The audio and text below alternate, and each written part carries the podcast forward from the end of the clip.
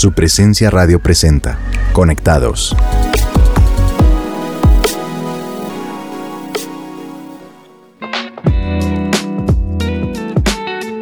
Hola, bienvenidos a este nuevo episodio de Conectados de su presencia radio. Mi nombre es Alice Gaviria y hoy me acompaña mi guapo esposo. Un saludo para nuestros oyentes. Mi nombre es Ricardo Gaviria y estamos súper emocionados por compartirles el tema de hoy. Me gustaría empezar con un texto de la Biblia que dice, Así que come tus comidas con entusiasmo, sin preocuparte por lo que otros digan. Después de todo, estás comiendo para la gloria de Dios, no para complacerlos. De hecho, haz todo de esa manera, de corazón y libremente para la gloria de Dios. Al mismo tiempo, no seas insensible en tu ejercicio de la libertad, pisoteando sin pensar a aquellos que no son tan libres como tú.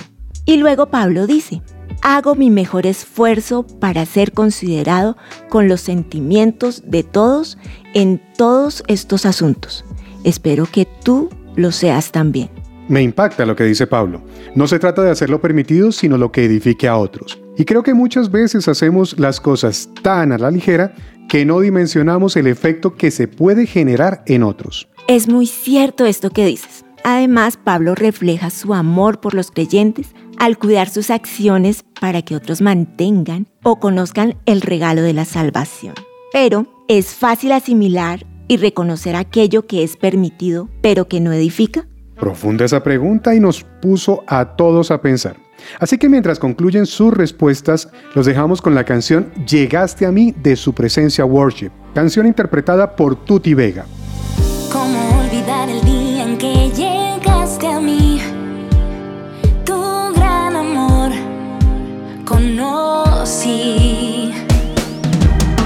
No miraste mis errores, viste mucho más.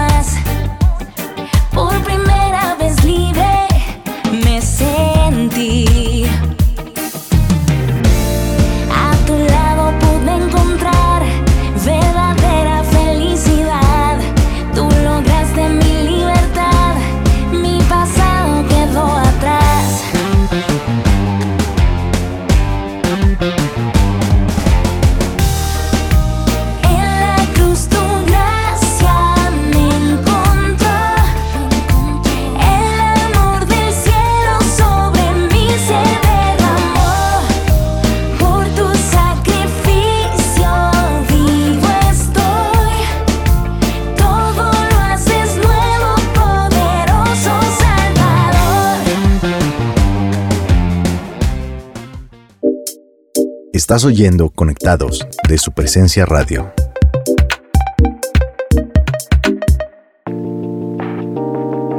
Estamos de vuelta en Conectados de su presencia radio. Y hace unos momentos estábamos hablando de la reflexión que Pablo nos deja en 1 Corintios 10, del 31 al 33, al plantear la idea de que todo puede ser permitido, pero no todo es conveniente por nuestro bien y el bien de otros. Yo no sé si les ha pasado en el trabajo o en su familia que cuando les ofrecen un cigarrillo o alguna bebida con alcohol y respondemos con un no gracias, yo no tomo o no fumo, de inmediato nos dicen, "Hmm, eso es por ser cristiano. Ahora no lo dejan hacer nada. Sin embargo, ellos no saben que el dejar ciertos malos hábitos se da cuando de manera autónoma establecemos límites con todo lo que puede llegar a alejarnos de Dios. Otro caso que ocurre comúnmente es con la música. A todos nosotros se nos es permitido escuchar cualquier género de música, pero no todas las canciones nos convienen. Hay canciones que nos ponen muy tristes, deprimidos, nos enojan o nos hacen pensar en cosas incorrectas. ¿Te ha pasado esto con algún tipo de música en especial? Pues a mí personalmente no me gusta el reggaetón. Me parece que algunas letras son pasadas de tono y denigran a la mujer. Y asimismo podríamos decirles muchos casos cotidianos donde el mensaje de Pablo se hace real. Eso nos lleva a tomar una decisión entre lo que es permitido y lo que es edificante. Es más, yo creo que tú tienes una cita bíblica que habla al respecto, ¿cierto?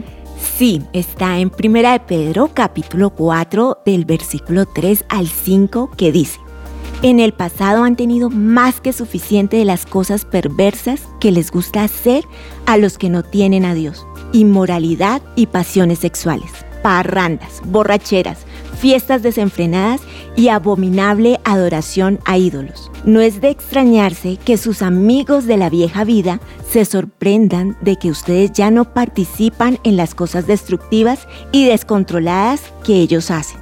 Por eso los calumnian, pero recuerden que ellos tendrán que enfrentarse con Dios, quien juzgará a todos. A veces creemos que es muy exagerado establecer esos límites con el mundo. Sin embargo, así como en los deportes un jugador debe representar a un equipo en la cancha de juego, nosotros debemos ser fieles representantes del equipo de Dios.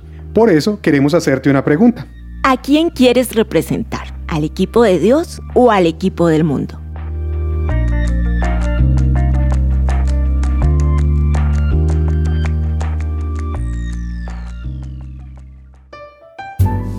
Urbanidad y buenas costumbres.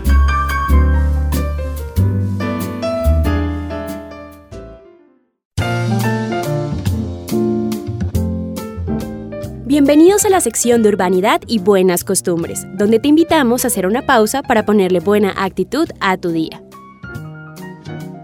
Cortesía. ¿En qué piensas cuando escuchas esta palabra? Quizá recuerdes alguna enseñanza de tu abuela, una lección del colegio acerca de la buena educación o simplemente algún momento en que alguien fue amable contigo. Según la RAE, la cortesía es aquella demostración o acto en el que se manifiesta la atención, el respeto y el afecto que le tiene una persona a otra.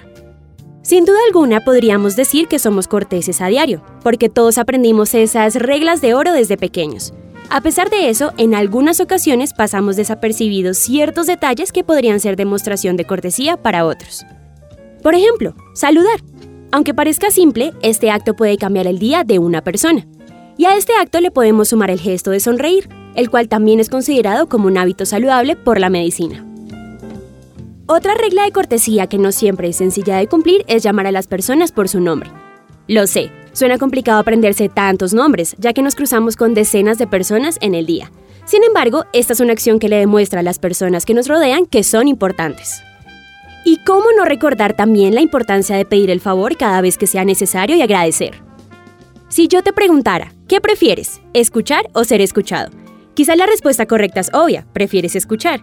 Pero si somos sinceros, en ocasiones se nos olvida la importancia de prestarle nuestra atención a esa persona que nos está hablando y tendemos a pensar solo en lo que nos interesa oír o decir. La urbanidad de Carreño nos dice que debemos escuchar atentamente a los demás, sin buscar ser el centro de la conversación. Asimismo, ser prudentes al momento de compartir nuestras opiniones y tolerantes cuando alguien piensa diferente a nosotros. Por otro lado, uno de los valores más importantes cuando hablamos de urbanidad es la puntualidad, ya que demuestra respeto por el tiempo del otro. De igual modo, otro gran valor es estar dispuestos a ayudar a las personas cuando lo necesiten. Aunque todas estas acciones suenan sencillas, se convierte en un reto ponerlas en práctica en nuestro día a día. La cortesía no solo se trata de lo que hacemos, inicia nuestro pensamiento, luego se refleja en nuestra forma de hablar y finalmente en cómo nos comportamos. Seguramente veremos un cambio en nuestro entorno cuando seamos más conscientes de qué pensamos, cómo hablamos y qué hacemos, teniendo presente ser más corteses con quienes nos rodean. Yo soy Camila Corredor y en esta sección de Urbanidad seguiremos recordando los buenos modales para no perder las buenas costumbres.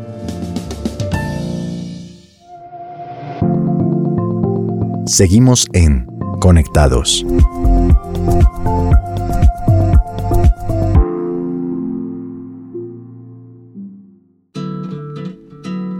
Están escuchando Conectados, una producción de su presencia radio.